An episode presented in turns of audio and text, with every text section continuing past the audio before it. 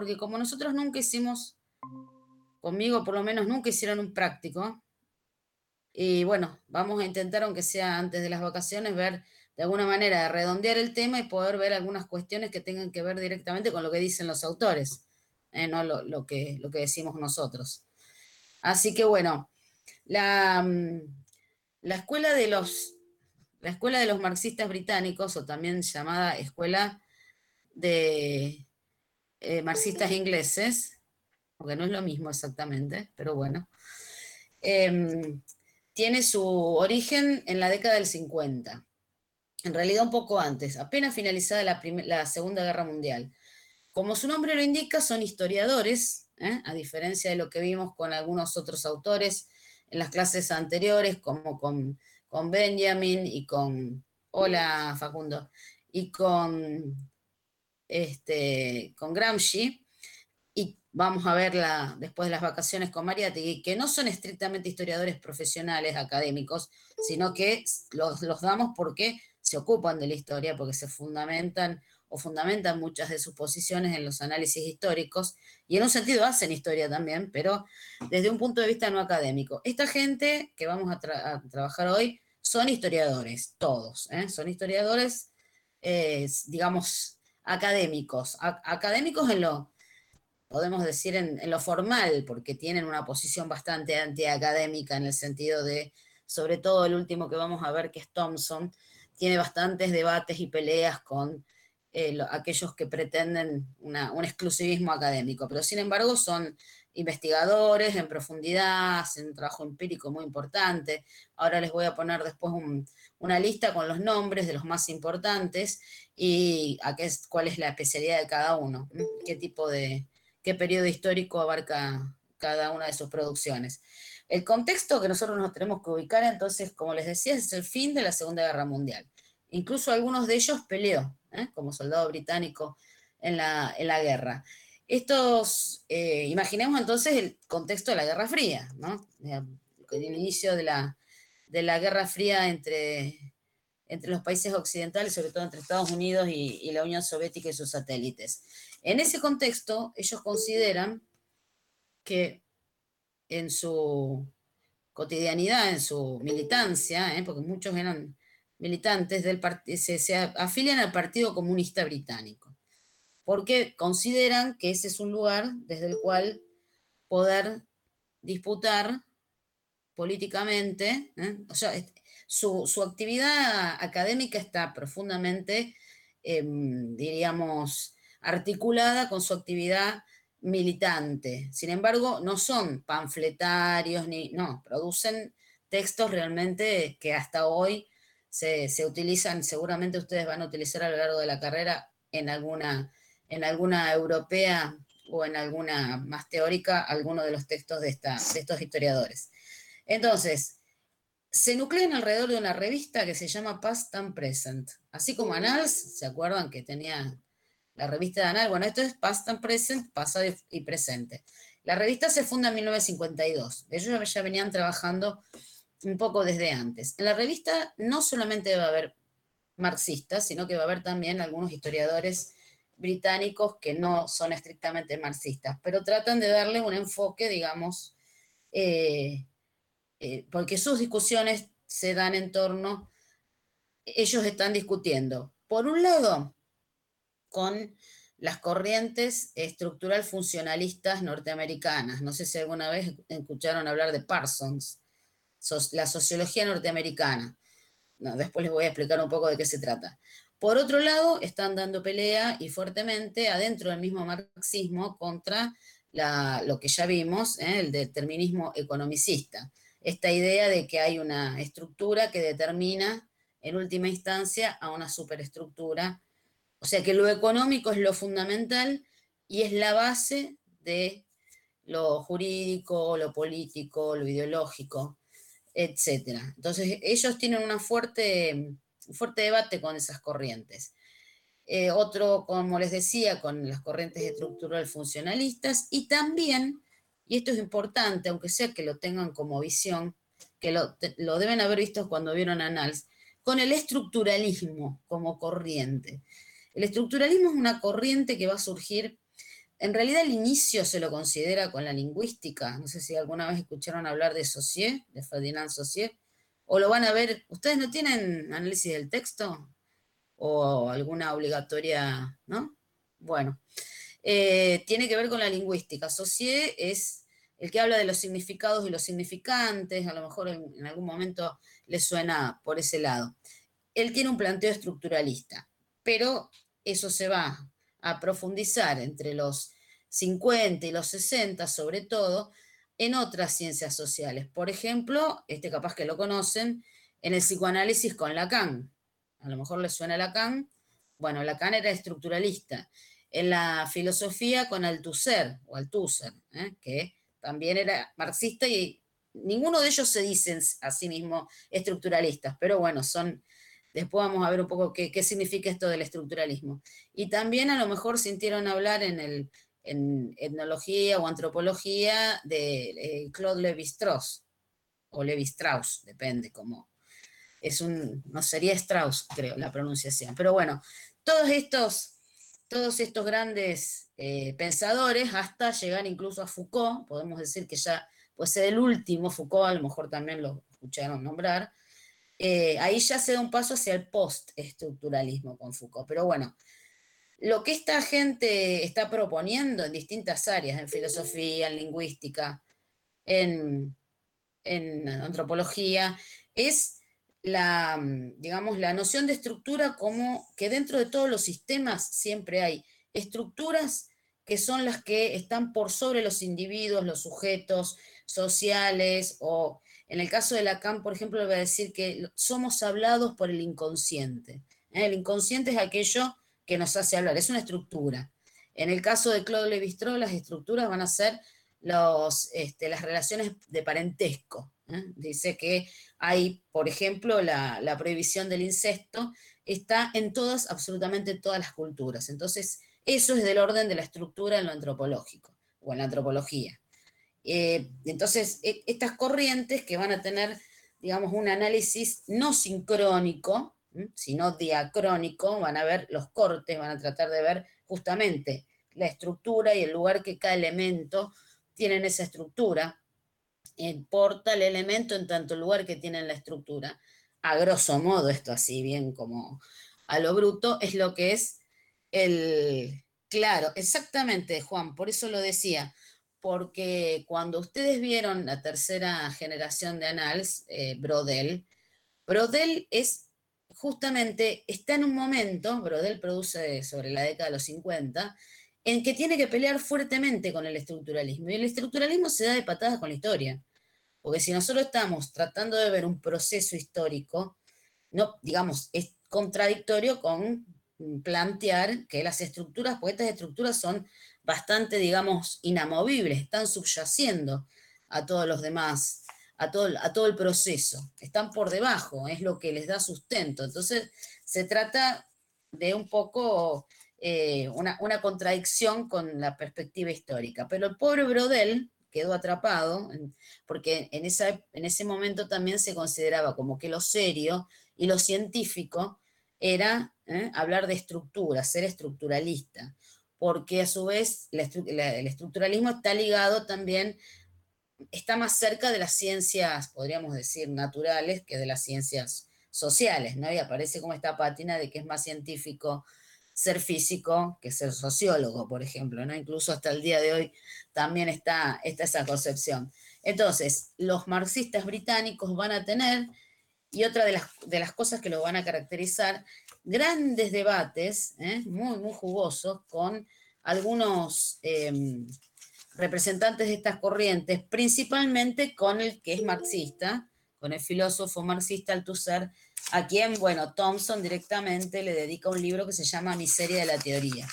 ¿eh? O sea, las peleas no eran así como livianitas, eran peleas bien, eh, bien, bien grosas, por decirlo de alguna manera. Entonces, este estructuralismo subyace tanto autores como los que recién dijimos, Lacan, eh, eh Althusser, eh, se me fue el em, Levi Strauss, pero también está subyaciendo y todavía con un sesgo, podríamos decir, más em, todavía cientificista a otro sector u otras corrientes que se van a desarrollar en Estados Unidos, como le decía al principio, en la sociología. Por ejemplo, con Parsons, ¿eh? es un representante, lo van a ver cuando vean teoría sociológica, divertidísimo estudiar, ya les digo, es como, pero bueno, hay que, hay que estudiarlo, eh, que, es el padre del estructural funcionalismo norteamericano, ¿eh? la explicación de las causas y las consecuencias de las estructuras que, digamos que eh, dan todo, sobre todo se aplicó mucho esto al, análisis de los movimientos sociales. estructura de oportunidad, o sea, hay, hay como siempre un cálculo de optimización de lo que, como que si los, sujetos, en tanto que sujetos no tienen voluntades, sino que actúan en relación a, la, a su posición en esa estructura. Todo elemento para el estructuralismo, eh, o sea, lo que ellos plantean que todo sistema socioestructural hay una serie de estructuras que condicionan todo lo que ocurre adentro de ese sistema. ¿eh? Esas estructuras lo que, son los que condicionan todo. O sea, hay la existencia de la estructura está más allá de los individuos, más allá de los sujetos. Y esa estructura obedece a leyes y a normas propias. ¿eh? Hay, o sea, hay una, dentro de la propia estructura es como que si se elaboraran las propias matrices y, reglas al mismo estilo de las, de las ciencias naturales. Eh, en un sentido, algunos, bueno, también Sartre se metió en esa pelea supongo que lo habrán sentido nombrar a Jean-Paul Sartre, el padre del existencialismo, y tuvo también grandes agarradas porque, bueno, Sartre decía que el existencialismo es un humanismo, y los estructuralistas decían que ellos eran antihumanistas, o sea, como que había que desalojar al sujeto, había que sacarlo. ¿eh? Es una anulación del, anulación del sujeto que pasa a ser objeto de sus propias estructuras, las propias estructuras. Esto viene como introducción, no se preocupen que simplemente porque cuando hablamos en Annals de, eh, de Brodel, vemos esta situación, ¿no? Esta, Brodel cuando habla, ¿se acuerdan que hablaba de la, de la larga duración que eran las estructuras? Lo que cambia tan, tan lentamente que casi no cambia. Por ejemplo, la geografía, por ejemplo, las mentalidades, en el sentido de la mentalidad, no, sino ¿no? las formas en que una sociedad se percibe, sobre todo en épocas más antiguas, ahora por ahí eso no, no sucede. Después estaba la duración media, que era el tiempo de la economía, ¿eh? el tiempo, por ejemplo, de la variación de los precios, que podían ser 10, 20, 30 años. Y después estaba la, la, eso la coyuntura, y después estaba el acontecimiento. El acontecimiento es, qué sé yo, la Revolución Francesa, la Revolución Rusa, la renuncia de un ministro, es el el evento, lo que ocurre en un momento y que a su vez, por supuesto, un acontecimiento tiene que ser potente, tiene que dejar eh, sus esquirlas en la, en la realidad. Pero bueno, de lo que el mayor peso le va a poner Brodel, la impronta mayor va a estar en la estructura. Y esto tiene, tiene una explicación. Mira que se estaba enfrentando a los estructuralistas, que las corrientes estructuralistas, que en un sentido denigraban a la historia. ¿Eh? porque la historia no, analiza estructuras, sino que analiza procesos. Y ahí viene el debate en el que se van a meter los marxistas británicos de qué rol tienen los sujetos. ¿Hay un rol activo o son simples, digamos, em, juguetes de, del mar embravecido de Brodel, ese que se estrella contra la piedra de la estructura? ¿Mm? ¿Se entiende esto? Entonces, para que más o menos nos ubiquemos en qué momento histórico, político y también de discusiones teóricas y, digamos, dentro de las ciencias sociales estamos. Entonces, yo les había hecho un, acá un pequeño cuadrito con los nombres de estos autores. Acá los tienen. ah, no, no los tienen porque no se los, se los puse. Esperen que también es la parte que... A ver, presentar.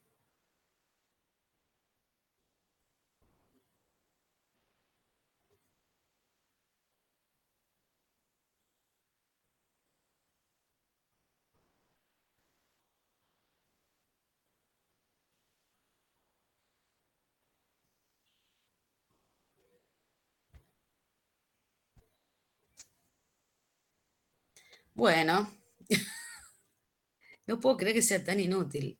¿Qué pongo? Una ventana, toda tu pantalla, toda tu pantalla, presentar. Y ahí, teóricamente, tengo abierto. Tiene abierto el archivo. Ahí lo ven. Toda la pantalla. Sí. Pongo toda la pantalla. Ahí y tiene que ahora te da para elegir la ventanita. ¿Ahí se ve? Ahí sí, está mostrando tu pantalla, dice. Yo no la veo, ¿ustedes la ven? Sí, sí. Bueno, ahí está el nombre de los principales, em, digamos, referentes de la corriente. Maurice Dobb, esto después se los mando si quieren, no hace falta que lo copien. Es el, como el padre, digamos. ¿eh? Fíjense la fecha, yo los ordené por fecha de nacimiento. Eh, Maurice Dobb es economista, en realidad, pero bueno, se va a ocupar de la historia económica. Christopher Hill, ven que es modernista, sea, estamos hablando siglo XV al XIX. Rodney Hilton, que es medievalista. Eric Hobsbawm, este tal vez lo han escuchado porque, bueno, yo contemporanista queda medio, pero bueno, es muy, prolífica su producción. Mm, sus últimos años, él estuvo trabajando en historia universal, ¿eh? desde, sobre todo desde el siglo XIX y siglo XX. Y el que vamos a ver nosotros hoy es Edward Thompson, que podemos decir que sobre todo era historiador de la clase obrera inglesa y era también el que tenía a lo mejor alguna perspectiva de análisis más, más explícitamente teórico. No quiere decir que los otros no tuvieran basamento teórico, pero Thompson era el que por ahí lideraba, ¿eh? también Dobb en algún momento, estos debates con otras, con otras corrientes. Entonces, eh, bueno, la, dejo porque después le voy a poner otra cosa y si la saco, me parece que, no, no sé si vuelvo. Bueno, conclusión. Eh, esta, corriente es eh, otra de las. Pero si no, no los veo. Esperen, pues lo voy a sacar porque si no los veo, y la verdad que es horrible no ver. ¿Ustedes a mí me ven cuando yo comparto o no? Sí, sí, se ve en una ventanita. Ah, bueno, pero yo no los veo a ustedes, así que después les vuelvo a poner, ¿no? Porque abajo había otra cosa. Bueno, entonces, lo que hay que tener en cuenta también que otra de las, de los objetivos que van a tener es discutir eh, la, historia, la historia inglesa. La historia inglesa, se los voy a escribir acá, que, predominaba, predominaba en ese momento, se llama historia Whig. ¿eh? ¿Qué quiere decir la historia de lo liberal, podríamos decir, la historia liberal. Es una corriente que ese es el nombre que adopta. Historia liberal en el sentido de que ellos, digamos, hay una, Em, un enfoque en donde lo que, se, lo que se analiza es de que en Inglaterra tiene como una especie de, digamos, hay una especie de estereotipo en estas corrientes de historia tradicional inglesa, en donde em, se analizan sobre todo los eventos que tienen que ver con eh, la, monarquía, ¿eh? los aspectos más bien eh, políticos y, y superestructurales, y como que hubiera una especie en los ingleses, ¿no? Hay toda una idea de que el individualismo inglés, la individualidad inglesa que viene de la reforma protestante, y todo esto fue generando una sociedad democrática que cada vez y liberal.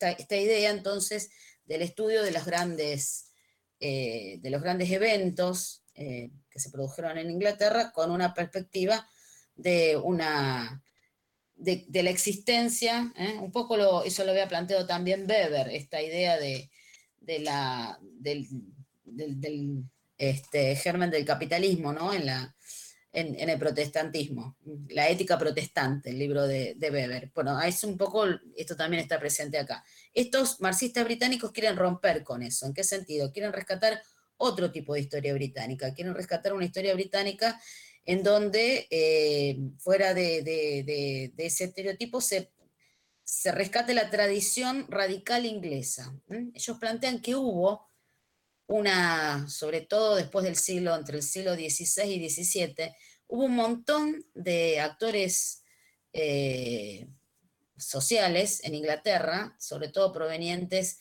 de toda la transición del feudalismo al capitalismo, aquellos sectores más plebeyos, podríamos decir, que devenían de distintas, de distintas corrientes, de distintos sectores, por ejemplo, campesinos que habían sido despojados de sus tierras y que habían quedado sin sus medios de producción y que eventualmente más adelante se proletarizarán y darán, hola Leonardo, y darán origen al proletariado sobre el siglo XIX, pero había otros sectores también ¿eh? que habían quedado, por ejemplo, aquellos sectores artesanales que habían quedado por fuera de los, de los gremios. En esta, ¿Se acuerdan cuando vimos al principio el libro de García Orza, cómo contaba que, que la competencia entre los gremios también hace que, que de ahí surja un sector que se va a volver capitalista? Bueno, los que no quedaron en el sector capitalista, digamos, los otros.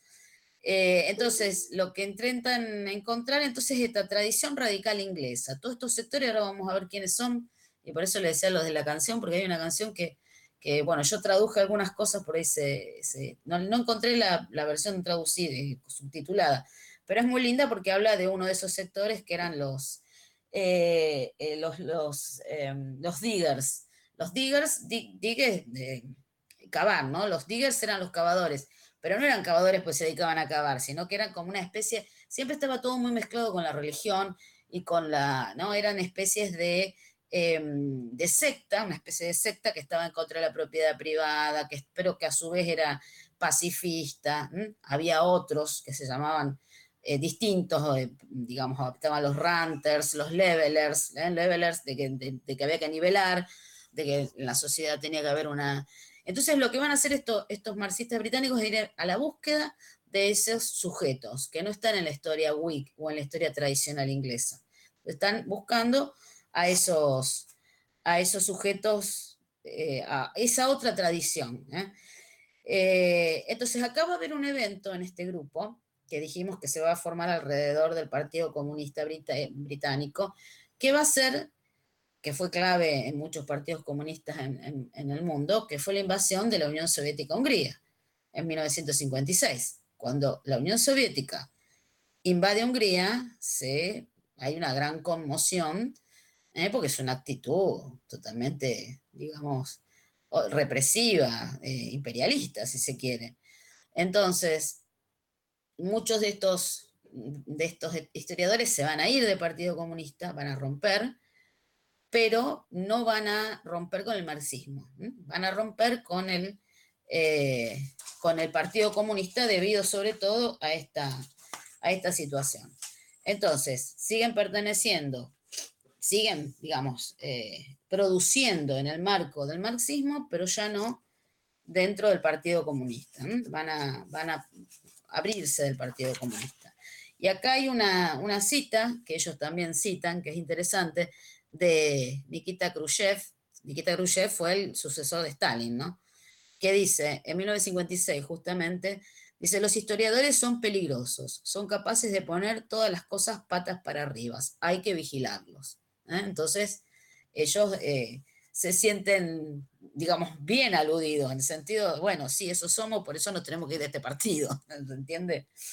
Eh, bueno, entonces, em, hay una, especie eh, de, batalla, digamos, ellos lo que quieren es rescatar las batallas de las gentes comunes en contra de las categorías abstractas, por ejemplo, del estructuralismo.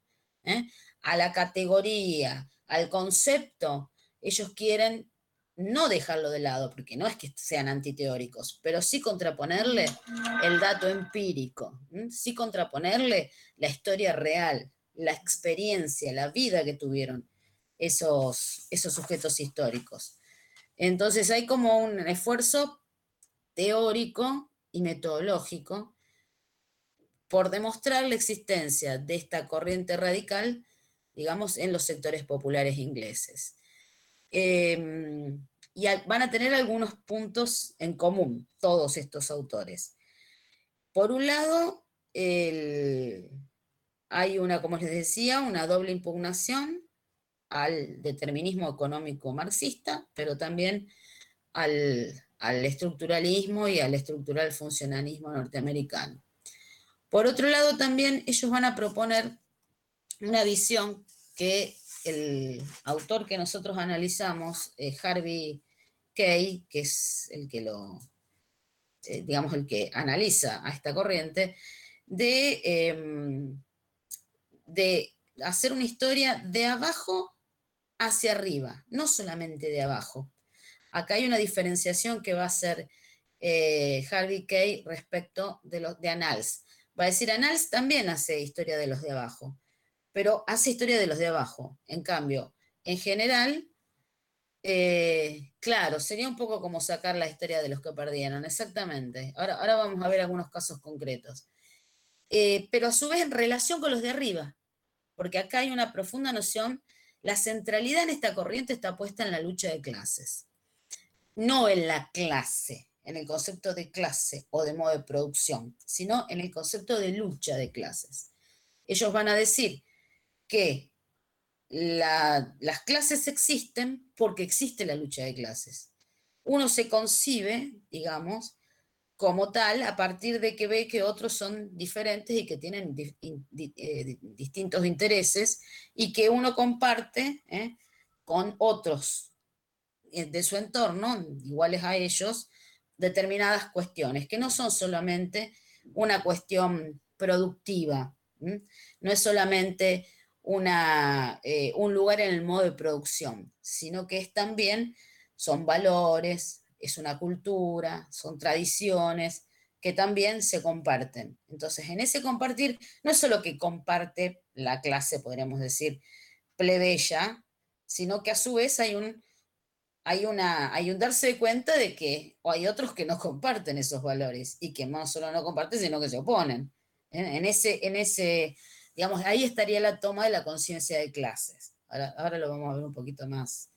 Entonces, la historia de abajo hacia arriba es una de las principales, em, digamos, unidades que tienen estos, que unifica a esta, a esta corriente, que como ya les dije, tienen perspectivas por ahí o trabajos diversos, pero como que eso es lo que eh, muchos autores encuentran en común entre todos estos. Y el otro, como yo les decía antes, es este esfuerzo por romper con el modelo de estructura y superestructura, mm, podríamos decir, em, fijo, estático, ¿eh? como algunos habían interpretado aquella introducción a la contribución de la economía política de Marx, que hay una especie de reflejo, ¿eh? que la superestructura es el mero reflejo de lo que pasa en la estructura. Bueno, ellos van a romper con eso, ellos van a decir que hay una especie, más cerca de Gramsci tal vez, lo que vieron en Gramsci, hay una especie de eh, retroalimentación entre ambas instancias. Por supuesto que hay una determinación que es insoslayable, porque si no, no serían marxistas, ¿eh?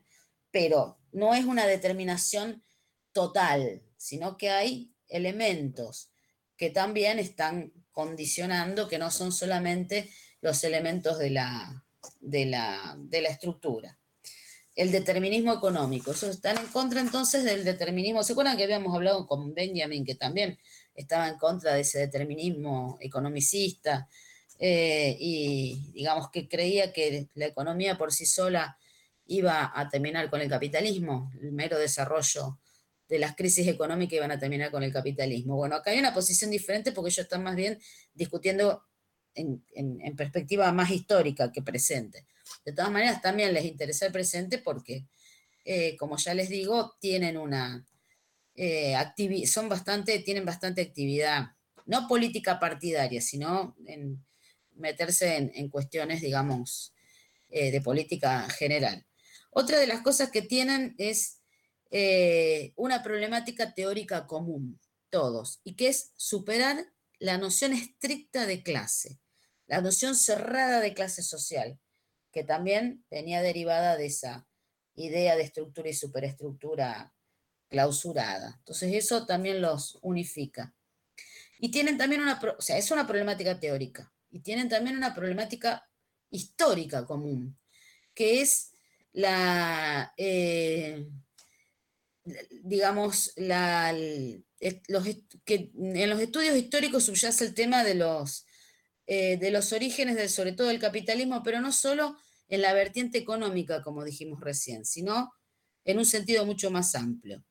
Y el, autor que nosotros estamos trabajando, Harvey Kate, dice que lo que hicieron es una aportación, por eso el, último capítulo se llama la contribución colectiva, ¿eh? que hay una contribución colectiva de todos estos autores, más allá de sus diferencias, a la historiografía y a la teoría, y a la teoría social.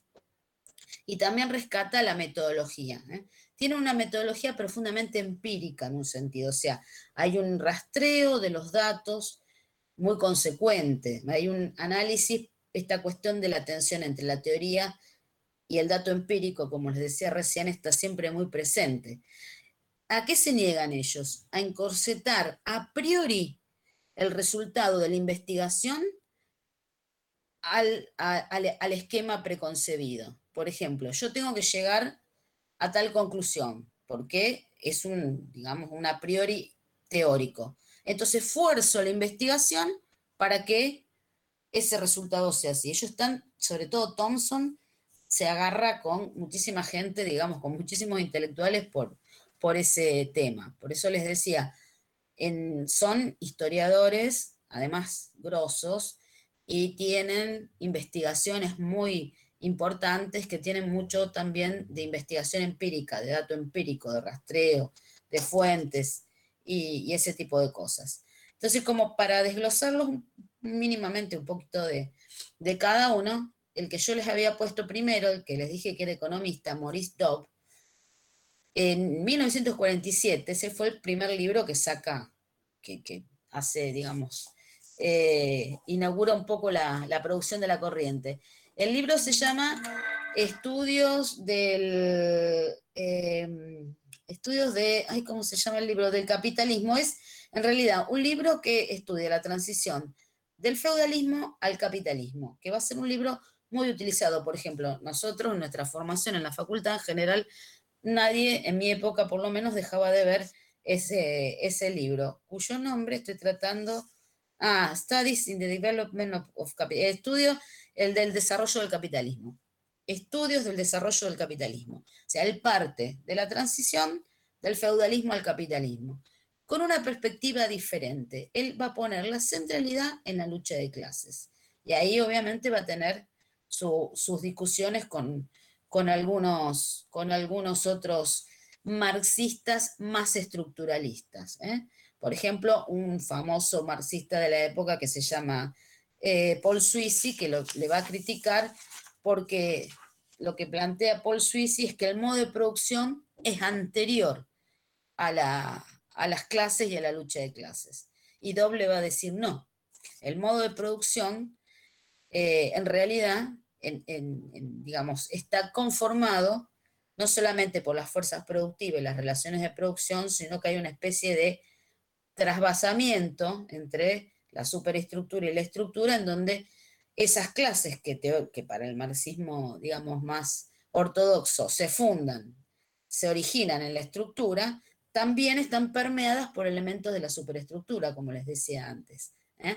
por ejemplo, por los valores, las tradiciones, por las cuestiones religiosas, que eran muy importantes en esta época en, Inglaterra. Otro de los, de los planteos de Dobb es que eh, el, digamos, el origen el desencadenante, podríamos decir, del capitalismo no es el comercio, como era lo, lo tradicional, el capital comercial, sino que él va a decir que había pequeños grupos de terratenientes ¿eh? surgidos del, mismo campesinado que van a ser, digamos, van a aparecer como capitalistas dentro de los productores mismos. O sea, la aparición de los capitalistas va, a provenir, en Inglaterra va a decir él, ¿eh? porque en esto también es importante. ¿Qué pasaba con los análisis de los que decían que el comercio era, era el origen del, el capital comercial era el origen del capitalismo. Se estaban basando en la experiencia francesa. Y entonces, sobre todo porque después de la experiencia francesa viene la Revolución Francesa, ¿no? Entonces, lo que van a decir, lo que va a decir Dobb es, a mí los estudios empíricos no me están diciendo eso. Si ustedes tienen en la cabeza el esquema de que Francia tiene un movimiento obrero fuerte y de que Francia, digamos, eh, guillotinó a sus reyes e instauró la república. Y en cambio en Inglaterra tenemos una república, una monarquía, perdón, parlamentaria y un movimiento obrero débil, porque el movimiento obrero inglés, eh, digamos, al lado del movimiento obrero francés en esa época, estamos hablando desde todo el siglo, desde todo el siglo XX, 19 y 20, era bastante más, em, menos combativo, por decirlo de alguna manera. Entonces, eso no, no lo deduzco, o sea, lo puedo deducir de un, de un esquema teórico, dice Dobb, pero a mí los datos no me están diciendo esto. Yo los datos que recojo de mi de mis análisis empíricos no me dicen lo que, la conclusión que ustedes arriban, porque ustedes parten de la teoría y quieren que la teoría les entre en lo empírico, y yo parto de lo empírico y de ahí extraigo las conclusiones. ¿eh? Yo soy un historiador, le dice Dob, aunque era de formación economista. Ustedes son teóricos a lo sumo. Entonces, esto va a tener su expresión también en Latinoamérica. En mucho, durante muchos años hubo una discusión muy interesante entre los 60 y los 70 de qué eh, impronta había tenido la, digamos, la, colonización en América Latina, si había sido feudal o había sido capitalista. Y bueno, ahí se agarraban libros y chorros de tinta y se agarraban de los pelos. Eh, había algunos, como por ejemplo Gunther Frank, que era un, un, teórico marxista, que decía que había sido capitalista, que ya desde el primer momento que Colón pone un pie acá, ellos ya estaban, digamos, en la transición al capitalismo, por lo cual la conquista de América fue capitalista. Otros, tal vez sintieron hablar de Laclau, que era un historiador, un, filósofo argentino que murió hace unos 10 años, eh, decía que no, que había sido feudal, ¿eh? porque España todavía era feudal y había trasplantado su, su sistema feudal. Y otro, por ejemplo, Wallerstein, que creo que ese a lo mejor lo leyeron cuando estuvieron viendo la poscolonialidad. ¿Se acuerdan que vieron eh, ¿Qué autores vimos? Este. Ay, con, tírenme algún autor de los que vimos cuando hablamos de modernidad, que hablaban de Latinoamérica, de América. Eh, ¿Cuál vieron ustedes? Dussel. ¿Eh? Dussel, bueno, ahí está.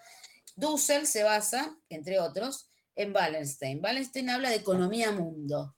Cuando los europeos llegan a América y se vieron que ellos dicen que la modernidad empieza ahí no con el renacimiento. Bueno, eso, eh, el sistema mundo, eso genera un sistema mundo que va a ser un modelo teórico alternativo a los modos de producción.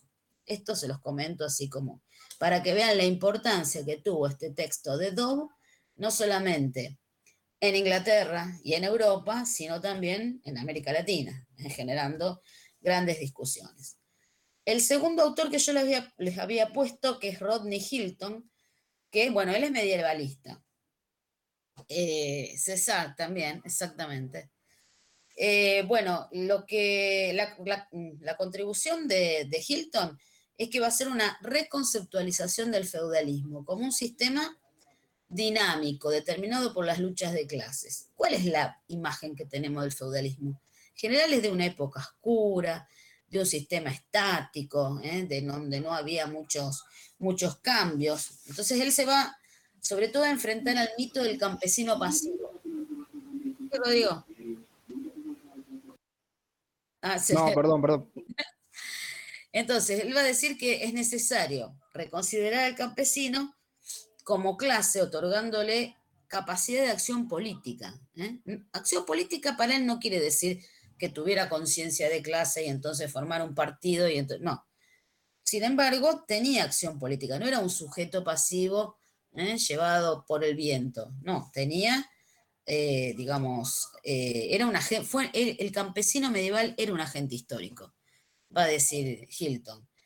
se lo trato de hacer más lo más resumido posible. El, el, otro que yo les había dicho, que es Christopher Hill, eh, que eh, yo les dije que se ocupaba de, la, de, estudiar sobre todo la edad moderna, y él va a estudiar, es interesante, él va a estudiar desde la guerra civil de 1648 hasta eh, la, digamos, la instauración de la, pasando por la, por la, hasta, hasta la guerra gloriosa, hasta la revolución gloriosa, o sea, ustedes saben que en 1648 hay un levantamiento contra el rey, ¿eh? el, primero de los el segundo de los estuardos, Carlos I, al que también le cortan la cabeza, ¿eh? ¿cierto? Que no fueron solo los franceses los que le cortaron, pero le cortaron la cabeza. Viene Cromwell, viene la República, que después se transforma en un protectorado, o sea, y finalmente en 1660 se restaura, vuelve la restauración, vuelven los reyes, hasta que en 1688, si no me equivoco, 1668 ya, eh, se produce la Revolución Gloriosa. La Revolución Gloriosa es cuando se termina de conformar la monarquía no absoluta, sino la monarquía parlamentaria. O sea, los ingleses tienen un rey, pero tienen un parlamento, con dos cámaras, la Cámara de los Lores y la Cámara de los Comunes. Entonces, él dice, en esa revolución no hubo solamente, en general se la, se la analiza como una revolución, digamos, político-institucional a la, última revolución, a la gloriosa. Él dice, no fue una revolución solamente político-institucional. En ese periodo, junto con esa revolución burguesa, hubo otra revolución que fue derrotada y que era una revolución de, en donde tenían participación todos estos sujetos que yo les mencionaba, estos radicales, estos que tenían eh, los, los diggers, los ranters, los levelers, todos estos sectores quedaron arrasados por, digamos, por, por el sector de Cromwell, ¿eh? quedaron eh, directamente fuera de la historia, pero estuvieron, como hubo, hubo como dos revoluciones paralelas, la revolución burguesa junto con una revolución democrática, podríamos decir, representada por estos sectores que fueron, estos sectores plebeyos que fueron derrotados.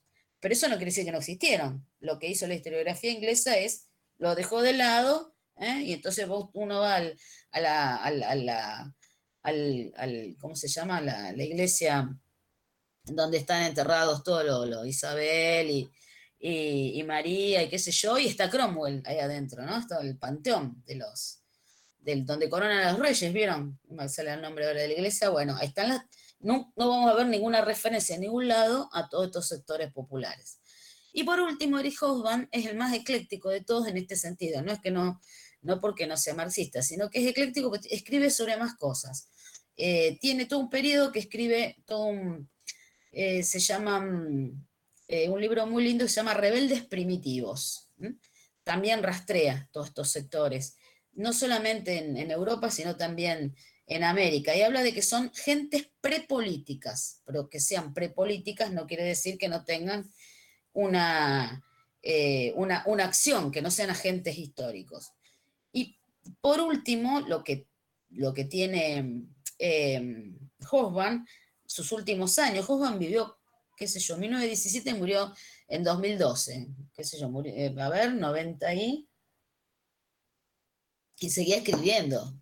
Ya era, me acuerdo que cuando dábamos marxistas ingleses antes del 2012, siempre en el pizarrón yo escribía, ¿no? El nacimiento no se había muerto, todavía estaba, estaba vivo. Bueno, entonces tiene un conjunto que este también seguramente lo van a ver porque aparte son maravillosos, que se llama La, Era de la Revolución, que hace 1789-1848, La Era del Capitalismo, 1848-1875, ¿eh? La Era del Imperio, 1875-1914 y la historia del siglo XX. Y acá él tiene una hipótesis muy eh, interesante en el siglo XX que dice él habla de un siglo XX corto, dice él. El siglo XX empezó en 1914 con la Segunda Guerra Mundial y terminó en 1989 con la caída del muro de Berlín. Esa es su hipótesis. Después, bueno, no, no lo vamos a desarrollar acá. Pero mm, es un tipo que, tiene, aparte, digamos, muy, muy, muy estudiado en todas las carreras de historia, porque no solamente todos estos, estos autores, aparte, como Anals, vieron que además tienen una narración muy, muy, muy atractiva, no es solamente, mm, digamos, una, cuestión teórica aburrida. Entonces, eh, habíamos visto que una de sus principales características en común era la historia de abajo hacia arriba. La otra característica común que los que, los hace incluirlos en, la, en, una especie de contribución colectiva, es lo que se llama la teoría de la determinación de las clases. Y esto se lo he explicado porque parece como algo medio difícil, pero no, no, no lo es. Em, ¿Qué se pregunta? Esto sobre todo Thompson lo teoriza. Los demás lo trabajan, pero no lo teorizan tanto. Thompson, en esa introducción, Incluso ahí lo, lo deja bien plasmado en la que yo les, dije que vieran para hoy. Él se pregunta eh, por el concepto de, clase social. ¿eh? Entonces, ¿qué es una clase social? Y ahí él dice, ¿está determinada la clase social solo por su lugar en la producción, o sea, su lugar en el modo de producción, o hay otra cosa que esté determinando a la, clase social? Y acá, ahora les voy a poner, esperen que otra vez, yo les hice un cuadrito, entonces, una ventana, acá está. A ver, creo que ahora sí, ¿eh? ¿Ahora sí? ¿Se ve? Ahora sí. Bueno, esperen que bajo porque lo tengo, lo, hice más abajo. Acá. Bueno, vieron que yo hago estos cuadros porque a mí me. Yo les expliqué que yo soy cartesiana y me. Y, me, y los conceptos claros y distintos me, ayudan, pero ojo que esto es un cuadro, o sea, siempre tenemos que, tenemos que tener en cuenta que son, estos son reducciones. Bueno, entonces, yo les puse una, una concepción marxista estructuralista y como contra, digamos, eh, como, como contraria a la concepción que tienen los marxistas británicos, siempre en relación a las clases, al modo de producción y a la conciencia de clases. ¿eh? Todo esto es lo que se llama la teoría de la determinación de las clases, cuando lo vean.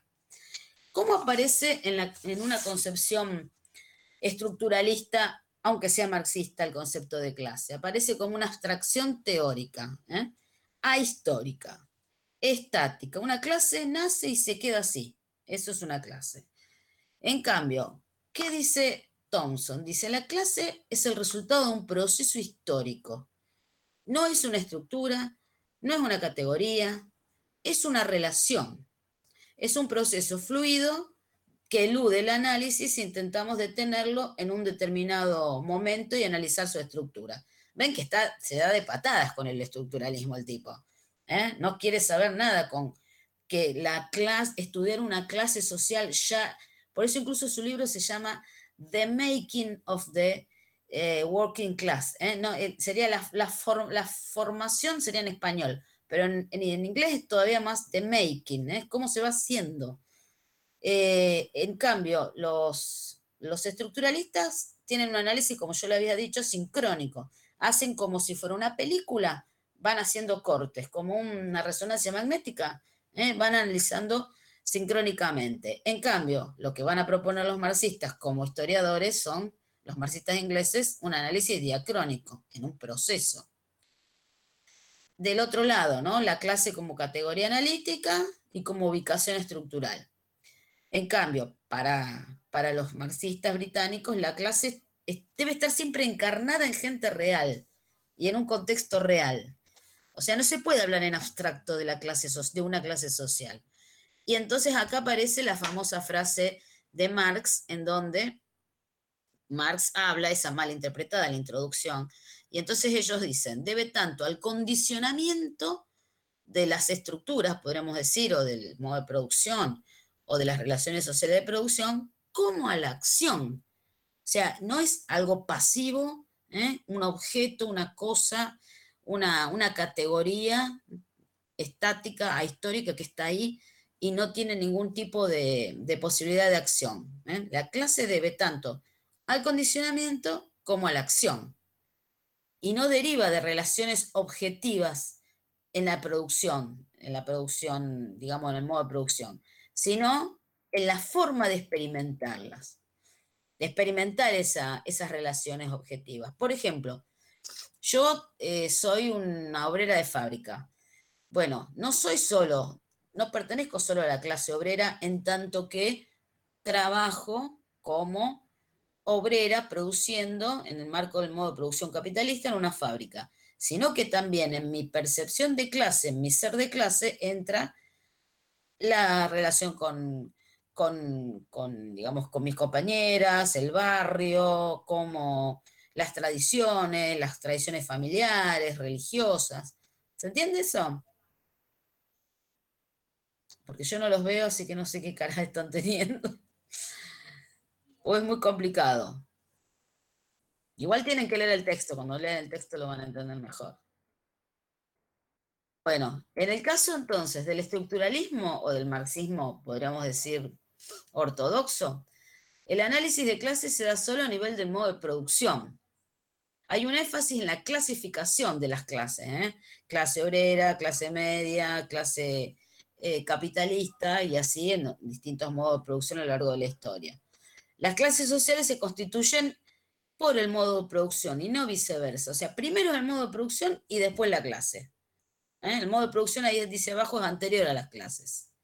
Y es dominante, un modo de producción dominante, por ejemplo en el capitalismo, es lo que le confiere unidad a una formación social y asigna posiciones objetivas a las clases. ¿eh? Las clases son, tienen una posición en un determinado modo de producción y no son anteriores, sino que el modo de producción, redundantemente para decirlo, las produce. ¿Qué hacen los marxistas ingleses? Tratan de historizar esto, este, incluso esta categoría de modo de producción. Eh, el modo de producción es un fenómeno social, pero, no solamente económico. Ahí hay relaciones de explotación, pero también de dominación. Las relaciones de explotación son las que se dan en el marco, en el marco de la producción, por ejemplo, de donde se extrae la plusvalía. Pero las relaciones de dominación son, van por fuera de eso. ¿eh? Por ejemplo, tienen que ver con la, dominación a través de otros medios, como pueden ser los medios de comunicación. ¿eh? la dominación no es siempre a través de la, del látigo. La, más eh, efectiva siempre a través de, a, través de la, digamos, de, eh, no de la coerción, sino del consenso. Por ejemplo, de la escuela. Entonces, las relaciones sociales son simultáneamente, van a decir los marxistas británicos, económicas, políticas y culturales. Acá, la esfera jurídico-política, que es la superestructura, está implicada en la base, en la estructura. O sea, hay una especie de vasos comunicantes entre la estructura y la superestructura.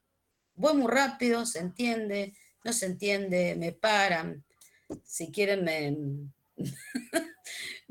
me, insultan porque no, les, no, entienden. Dígame.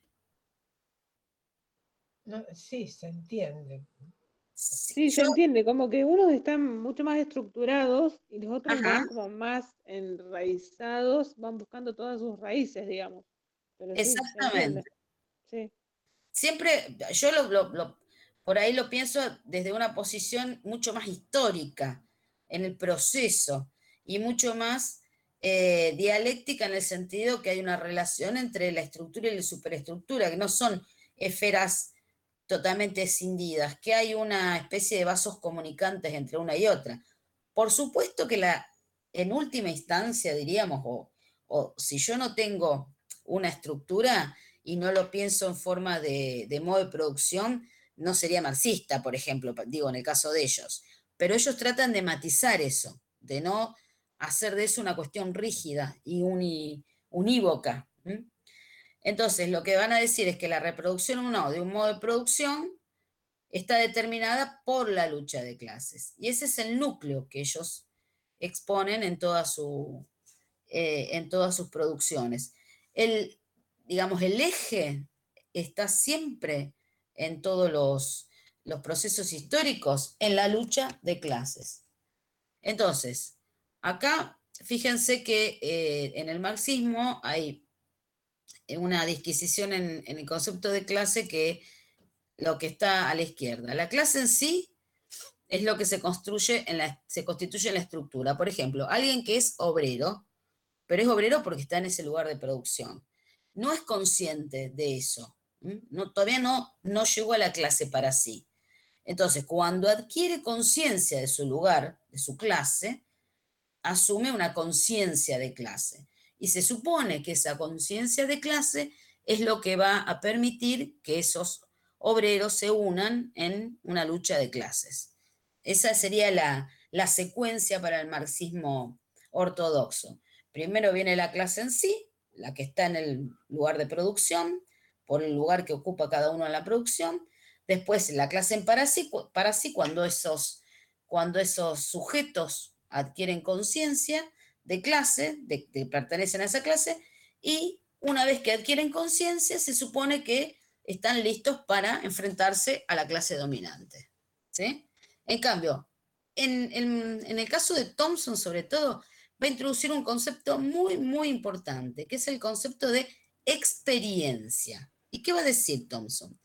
Que la que está determinada por la estructura, o dentro de la estructura por las relaciones de producción, esta es la frase de Marx, en la que los humanos nacen o en la que entran de manera involuntaria, es la experiencia. O sea, yo experimento de acuerdo al lugar que me tocó. Yo no podría haber experimentado como una burguesa del siglo XIX porque nací, digamos, dentro de un hogar de clase media en el siglo XX, ¿eh? ¿se entiende?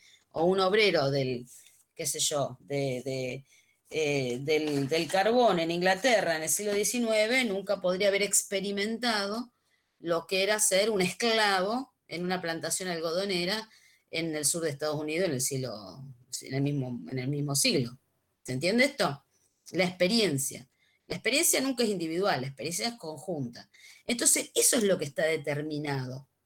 La, experiencia es un proceso, dicen ellos, activo, pero está condicionado. Está condicionado por el lugar donde yo nací, digamos, dentro del modo de producción, de donde yo pertenezco. Y este condicionamiento es histórico, no es teórico, no es un condicionamiento abstracto. Entonces, para estos autores la centralidad está en la lucha de clases, en este proceso en que la clase para sí se construye como tal y adquiere conciencia de clase. Quiere decir que primero se lucha, porque lo que va a decir Thompson ahí en la introducción es que lo primero que alguien percibe es que tiene una experiencia en común con otros y que esa experiencia en general se enfrenta a la experiencia de otros. O sea, esa, esa, esa situación de la lucha de clases ya está al inicio, no al final. ¿eh? Ellos la invierten, ponen ahí la, digamos, el, énfasis. Entonces, lo que podemos hacer ahora, para, para que quede un poco más claro, si quieren agarrar el, lo tienen a mano al, al texto de, eh, al texto de, al prefacio de, de Thompson. Esto después se los mando si quieren. ¿Lo tienen a mano para leer algunas partes? Sí. Entonces, esperen que voy a dejar de compartir. Eh, bueno, dejé de compartir, ¿no? Sí. ¿O no? bueno, bueno ¿alguien, ¿alguien quiere, quiere empezar a, leer? No vamos a leer todo, pero por lo menos yo les voy a indicar las partes más importantes. ¿Algún voluntario o voluntaria?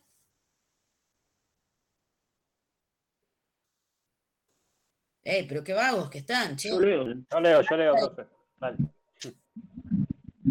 De un pedazo cada uno. Dale, David. ¿Querés empezar? Ok. Prefacio. Eh, este libro tiene un título un tanto tosco, pero que cumple con su cometido. Formación, porque es el estudio de un proceso activo que debe tanto a la acción como al condicionamiento. La clase obrera no surgió como el sol a una hora determinada.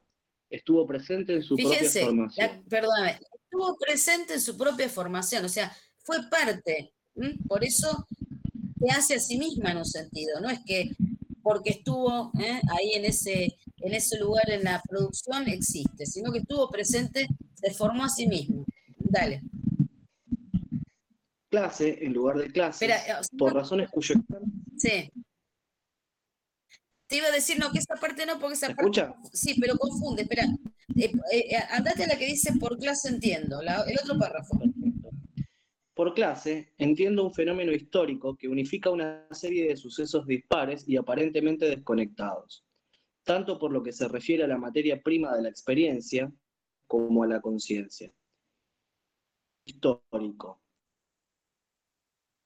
No veo la clase como una estructura, ni siquiera una categoría, sino como algo que tiene lugar de hecho y se puede demostrar que ha ocurrido en las, en las relaciones humanas. Bueno, ven, no es una categoría. Dale. La noción de clase entraña la noción de relación. Todavía más, la noción de clase entraña la noción de relaciones históricas. Como cualquier otra relación, es un proceso fluido que elude el análisis si intentamos detenerlo en seco en un determinado momento y analizar su estructura. Lógico, mejor enlazado, puede darnos una muestra pura de la clase. Del mismo modo que no nos puede dar una siempre encarnada en gente real y en un contexto real. Además, no podemos tener dos clases distintas, cada una con una existencia independiente, y luego ponerlas en relación la una con la otra. No podemos tener amantes ni diferencias sin bueno, ahí, y la clase, ahí, o existencia. Dale. Ahí se dice. Dale, dale. Cora exigencia cuando un hombre de resultas de sus experiencias comunes, heredadas o compartidas, sienten identidad de intereses comunes a ellos mismos y frente a otros hombres cuyos intereses son distintos y habitualmente opuestos a los suyos. Bien. La experiencia de clase está ampliamente determinada por las relaciones de producción en las que los hombres nacen o en las que entran de manera involuntaria. La conciencia de clase es la forma en que se expresan estas experiencias en términos culturales, encarnadas en tradiciones, sistemas de valores, ideas y formaciones institucionales. Si aparece como algo determinado, la conciencia de clase podemos ver una cierta lógica en sus respuestas de grupos laborales similares que tienen experiencias similares, pero no podemos formular ninguna ley. La conciencia de clase surge del mismo modo en distintos momentos y lugares, pero nunca surge exactamente de la misma forma. Bueno, ahí, ahí, parate un cachito. Fíjense cuando él dice, la relación debe estar, la relación esta que él habla, que la clase es una relación, debe estar siempre encarnada en gente real y en un contexto concreto, no en abstracto, ¿eh? no allá en las teorías, sino en concreto. En, por eso es lo que yo les decía que se basan en análisis empíricos, en estudios empíricos de diferentes realidades. Dice además, no podemos tener dos clases distintas, cada uno con una existencia independiente, y luego ponerlas en relación. No, están en relación juntas. ¿eh? La clase obrera surge junto con la burguesía. No es que está la burguesía y después surgió la clase obrera, entonces yo después las enfrento. No, se fueron formando, digamos, en relaciones. Por eso le decía que es la historia, también de abajo hacia arriba, no solo de los de abajo o solo de los de arriba, sino que los ponen en relación. Y después en la otra página habla de la experiencia, ¿eh? de las experiencias comunes. Y dice que estas experiencias, que pueden ser heredadas o compartidas, sienten y articulan la identidad de sus intereses. O sea, en esa experiencia es donde los seres humanos se dan cuenta que tienen los mismos intereses que los otros con los cuales comparten esas experiencias, a la vez comunes a ellos y frente a otros hombres cuyos intereses son distintos y habitualmente opuestos a los suyos. ¿Eh? Ahí sería donde hay una percepción de que yo, nosotros no somos igual a aquellos. Y en general también tenemos intereses que nos enfrentan. Y esto es importante. La experiencia, dice, está, la experiencia de clase está ampliamente determinada por las relaciones de producción en que los hombres nacen o en las que entran de manera involuntaria. Acá está parafraseando la introducción de, de la contribución de la, a la crítica de la economía política de Marx. Dice, la conciencia de clase es la forma en que se expresan esas experiencias en términos culturales, no solamente por el lugar de producción, sino en términos culturales, tradiciones, sistema de valores, formas institucionales. Si bien la experiencia aparece como algo determinado, la conciencia de clase no lo está. O sea, lo que está determinado por el lugar en que los hombres nacen, ¿eh? como dice el prefacio, eh, y, se, se desarrollan sus formas de vida, es la experiencia. Eso es lo que está determinado, no la clase ni la conciencia de clase. Esa experiencia es compartida y hace ver que los que compartimos la misma experiencia tenemos también enfrente a otros que junto con nosotros comparten y viven otras experiencias diferentes. Y entonces, a partir de ahí, es que eso se va a constituir como clase, no al revés, que primero está la clase y después viene la conciencia de clase. Cuando yo me di cuenta, ¿eh? paso de la clase en sí a la clase para sí y de ahí a la, lucha de clases. Entonces, eh, para seguir un poquito... Perdón. Sí. disculpa, un ejemplo de esto no, no podría ser Engels, por ejemplo, que tuvo una experiencia totalmente distinta a Marx, por ejemplo, y sin embargo tiene la misma conciencia de clase. Engels, Podría ser. Engels justamente es un caso, digamos, eh, Engels y muchos intelectuales, no solamente Engels. Son casos más bien eh, justamente que demostrarían lo contrario de esto, ¿eh? porque la experiencia de clase de Engels no fue justamente la de... Claro, por eso fue totalmente distinta la experiencia de clase a la, de Marx, por eso mismo, tiene una experiencia totalmente distinta, sin embargo tiene una conciencia de clase eh, similar a la, también, de Marx. Por supuesto, también lo podemos pensar en otros revolucionarios, qué sé yo, si pensamos en el Che Guevara, el Che Guevara no nació en la vida. También, claro, claro, también. Pero ellos, están hablando, ellos están hablando más digamos, en general de, la, de, aquellos sectores de las clases populares, no están hablando de intelectuales. ¿eh? Esto, esto, claro, claro, claro. Lo que vos, Lo que vos decís en general pasa con, con intelectuales. O con incluso... Con intelectuales, claro, con pensadores. Claro, sí, sí, pero no con, digamos, en general, no, no, digo que no, pero en general lo que sucede es eh, cómo, cómo las clases viven su propia, su propia experiencia y que eso es lo que está determinado no, lo, no la, claro, claro, clase. Sí, ahora lo entiendo. Sí, sí, sí. esperen que había otra parte que quería. ¿Cómo? David, no te, no te entendí, ¿cómo? No, pero esos mismos ejemplos. No, digo que también esos ejemplos que estaría dando el compañero servirían de alguna forma para corroborar que la, la, eh, la clase no está dada de antemano, ¿no? que, sino que está dada a través de la experiencia. Quizás más allá de, tener eh, eh, experiencias diferentes, han pasado por situaciones similares o, por crecimientos o, construcciones teóricas eh, similares y por eso han, llegado a un lugar más afín que el que tendría que estar, digamos, dado de antemano si la clase hubiese estuviese dada previamente a la experiencia. Sí, pero claro, me parece que, él está apuntando a otra cosa, está apuntando más bien, está pensando en las clases populares y cómo esas clases, o sea, bueno, también si lo pensamos en la burguesía, ¿eh? la burguesía, si pensamos en los niños de escuela, de una, de escuelas de élites y, y, etcétera, o sea, ellos también perciben lo mismo, ¿eh? perciben, alguno a lo mejor de todos eso, qué sé yo, se le, se le chifla el, el, moño, diría mi abuela, y se, y se hace cura villero, qué sé yo, pero en general, digamos, la mayoría, ¿eh? igual que la mayoría de las clases populares, no sale de ese lugar digamos, no sale en el sentido de que, de que vive esas experiencias y no se transforma. O puede ser también del otro lado, de las clases populares, alguno que venga de la clase de, y que se transforma en un burgués. Eso tampoco sucede, eso también sucede. ¿Se entiende? Pero no es como la regla que ocurra eso. Porque también sucede.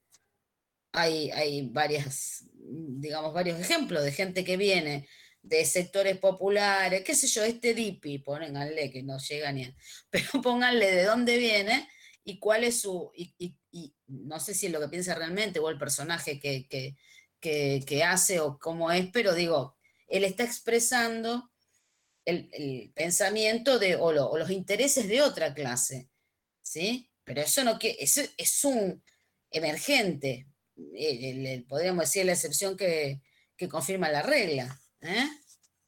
Acá lo que están diciendo es justamente lo contrario. Sí. Una consulta eh, con relación a esto que usted dice, porque me quedó sonando eso que dice que viene a romper esta corriente con el modelo de estructura y superestructura de que eran fijos y se veían como estáticos. Es decir, que, por ejemplo, el que está en una superestructura, eh, tal vez, no sé, un burgués, puede en algún momento pasar a estar en más abajo, por decirlo así, digamos, lo que pasa es que la estructura y la superestructura no quiere decir que haya clases. La, estructura en el marxismo es las fuerzas productivas y las relaciones sociales de producción. O sea, lo que tiene que ver con el trabajo y la producción. Ahí, digamos, se supone que las clases de, lo más ortodoxo del marxismo es ahí donde se forman las clases sociales. ¿Quiénes son dueños de los medios de producción y quiénes no? La superestructura no tiene que ver con quién está arriba en el sentido de que es más poderoso, sino que es lo que tiene que ver con las ideas, eh, políticas, con lo jurídico, con lo institucional, con la, con la cuestión religiosa. En eso hablamos con estructura y superestructura. Ojo con esto. Eh, para el marxismo eso es, no que haya clases, eh, digamos, subalternas y clases... clases altas, sí, sí, sí. ¿Sí? Sí, entiendo, pero quería saber eso, si por ahí alguien que está, no sé, en una, ¿cómo decirlo? Algún pensador, como este ejemplo, pero a la viceversa, digamos. No sé si me explico. Como este ejemplo que daban los chicos, pero a lo contrario, al revés. Sí, es lo que estamos diciendo. O sea, puede ser que alguien, ¿eh? digamos, que provenga de las clases populares, termine reflejando intereses de otra, ¿eh? Como el DIPI. Claro, porque es un ejemplo bien, bien, eh, digamos, actual, lo prende la televisión y lo ve ahí. Digamos, Tal cual. el tipo supuestamente, y, ¿cuál es el objetivo de que esté ahí? De que hoy, eh, viniendo de las clases populares, estas clases populares también piensan esto. O sea, sería, para eso está ahí. Pero bueno. Sí, el reflejo de su pensamiento, lo expresa. Claro, es como que está representando otras clases, que no son las, otra clase que no es la de él. ¿Sí? Tal cual. Y también pasa lo que decíamos recién con muchos intelectuales, que en el caso de Engels, el padre era supermillonario, y sin embargo, el tipo, bueno, este se Sí, en la película que habíamos visto, para hacer el trabajo práctico, está claramente que él iba a la fábrica a interactuar con los obreros y todo, y sin embargo el padre al padre no le gustaba ni medio. Y era el dueño de la fábrica, el padre. Claro, tal cual. Digamos. Patricia Bullrich, profesora. Patricia Bullrich. Bueno, ahí más complejo, porque Patricia Bullrich refleja exactamente su clase social, ahora. No sé qué pasó antes. claro, claro de montonera. Eh, hay que ver qué tan montonera era. Vos sabés que a mí no me queda claro que haya sido muy montonera. Bueno, una forma de decir, digamos no, que no está muy claro. No sé si era, no sé si era muy servicio. ¿Cómo? No, decía que lo de, como decía recién, eh, profesora, que lo de la Bullrich no, no, no queda muy claro. No, no, no, no es muy claro. No, para nada. Es muy sospechoso. En había... sí, sí, sí nuestra época teníamos un dicho, en casa, ma, pa, todos comunistas. es gente así, que estaba como una moda. Sí, pero bueno, pero a mí me parece que hay algo más complicado en esa, en esa persona. No sé, digo, yo no, no sé con exactitud, no tengo, pero por todo un montón de datos y de cosas que, sé de ella, me parece que, que, no, digamos que no, que nunca fue montonera, realmente, ¿no? Eh, bueno, después, por ejemplo, si seguimos en la página que, que, dice, em, a ver, espérenme, que quería ver dónde lo marqué. Em, fíjense en la página, porque está en números romanos, ¿vieron? La página 17. Este es un, es un fragmento de, de este prefacio muy, muy citado y que refiere un poco a lo que vimos de Benjamin. No sé si quiere leer a alguien que no leyó, alguien más había, se había propuesto por ahí y, después empezó a leer Martín, algún otro voluntario, voluntaria. ¿Que son tímidos o vagos? ¿Alguno que lea? Yo no tengo leo, yo leo, profe. ¿A partir de dónde? Dale, Ariel. En la 17 el segundo, el primer, donde el párrafo que empieza con trato de rescatar. Bien. Eh, trato de rescatar al pobre tejedor de medias, al tundidor ludita, al obsoleto tejedor en telar manual, al artesano utópico e incluso al iluso seguidor de Joanna Southcott. Sí, Southcott. De la enorme prepotencia de la posteridad es posible que sus oficios artesanales y sus tradiciones estuviesen muriendo. Es posible que su hostilidad hacia el nuevo industrialismo fuese retrógrada. Es posible que sus ideales comunitarios fuesen fantasías. Es posible que sus conspiraciones insurreccionales fuesen temerarias. Pero ellos vivieron en aquellos tiempos de agudos trastornos sociales y nosotros no. Sus aspiraciones eran válidas en términos de su propia experiencia y si fueron víctimas de la historia, siguen al condenarse sus propias vidas siendo víctimas.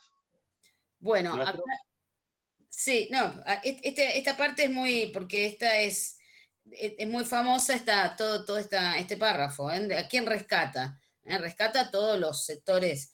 Eh, cuando habla de esa Joanna Southcott, era una especie, por eso, en ese momento había una especie de, de mezcla entre los sectores radicales, ¿eh? que proponían cosas como, por ejemplo, en contra de la propiedad privada o en contra de, la iglesia, de la iglesia como institución, y sin embargo eran eh, a su vez especies de sectas religiosas, eso se daba mucho. Y esta Johanna Southcott era como, había estado en la iglesia metodista y además ella decía que veía visiones y que veía el futuro y tenía seguidores sea, la, mina iba y la seguían, ¿eh? y creían, y ella decía que predecía el futuro, que podía decir que iba a pasar.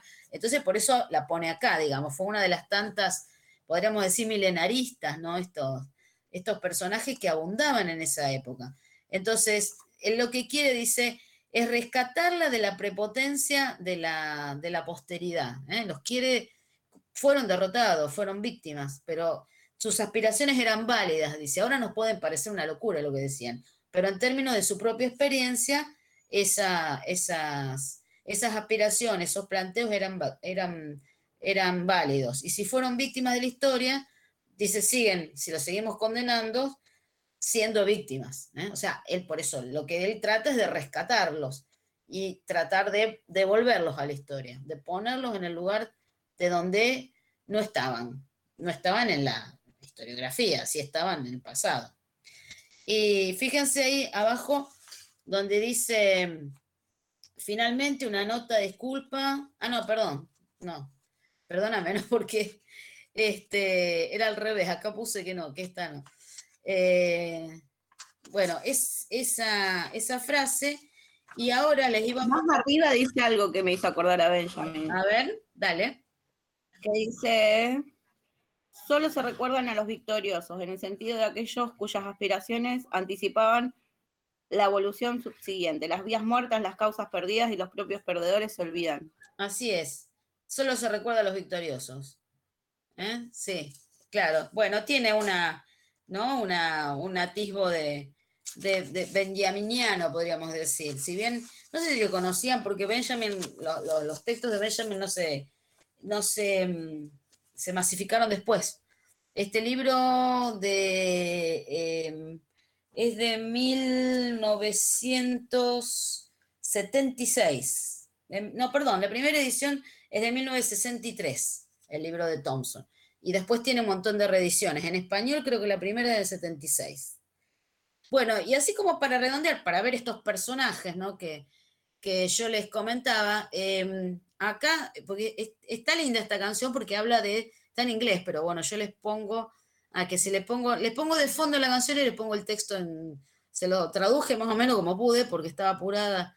Eh, em, a ver, porque tengo que compartir dos cosas que no como ahora, pero tengo que compartir un Word donde está la letra, entonces pongo una ventana y pongo, esperen que abro el Word,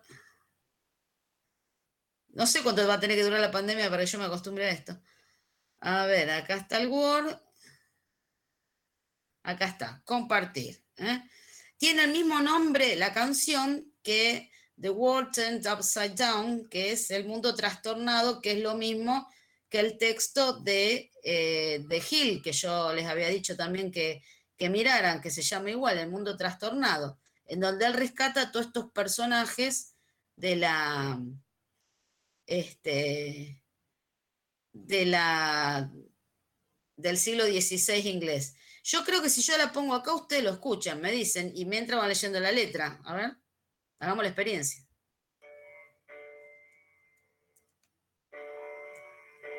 ¿Se escucha?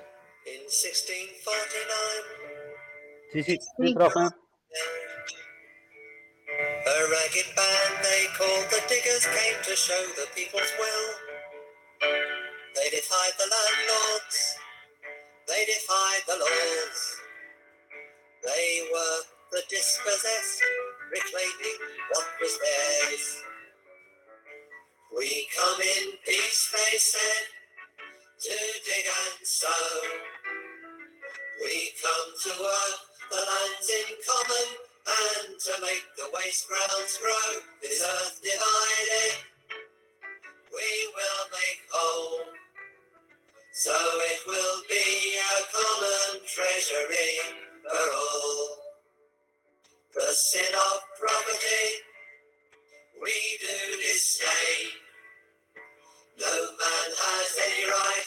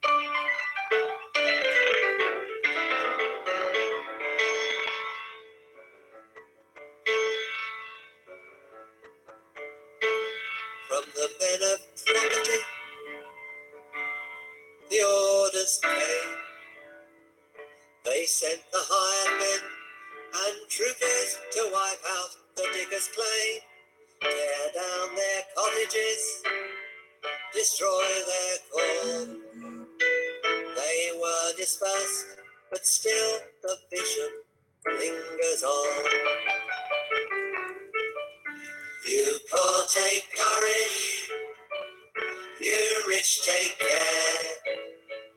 This earth was made a common treasury for everyone to share.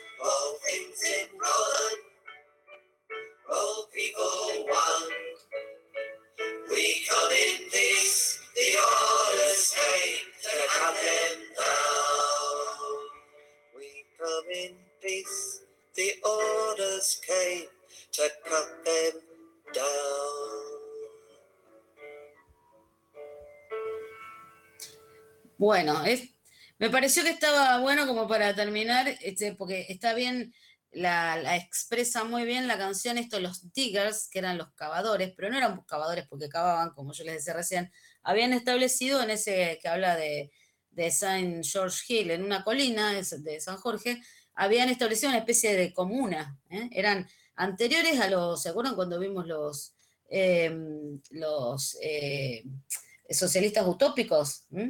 Eh, Owen, y, y, bueno, estos son anteriores, son, estamos hablando de 1639. Entonces, en el marco de ese contexto de la, de la guerra civil en Inglaterra y donde triunfan los sectores de la burguesía, estos sectores también estaban y también lucharon y también tenían sus ideales y bueno, fueron derrotados, obviamente. Pero un poco lo que, fíjense cómo se mezcla lo de, lo de la cuestión religiosa, vieron que hablan de Dios, hablan, de, hablan también de que son pacifistas, pero a su vez conformaban ejércitos, eran parte de los ejércitos de Cromwell. ¿eh? Eh, sí, eran Saint Simon, muy bien. Entonces, eh, me pareció que estaba, de eso se trata el libro, muy documentado, impresionante, de Christopher Hill. Esto es una canción popular, pero se trata de esto, de los diggers, los ran, ranters, eh, los levelers, eran todos los, los, distintos sectores mezclados, ya les digo, en donde la cuestión incluso religiosa estaba siempre en el medio. ¿eh? Obviamente que siempre estaban opuestos a la iglesia, a la, a la iglesia eh, que en, ese, en, en, en, Inglaterra era la iglesia anglicana, por supuesto a la católica, pero también a la anglicana que era la iglesia, eh, digamos, del gobierno. Entonces, bueno, un poco era para como para terminar con una canción este, es linda, a mí me parece linda. Así que no sé si tienen alguna consulta, duda.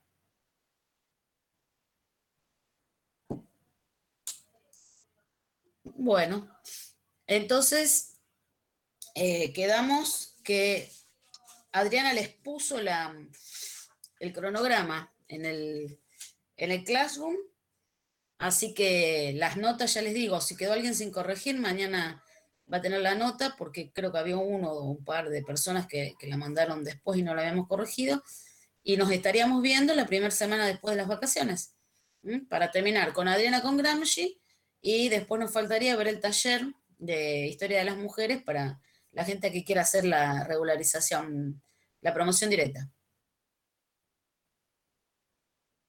Bueno, perfecto.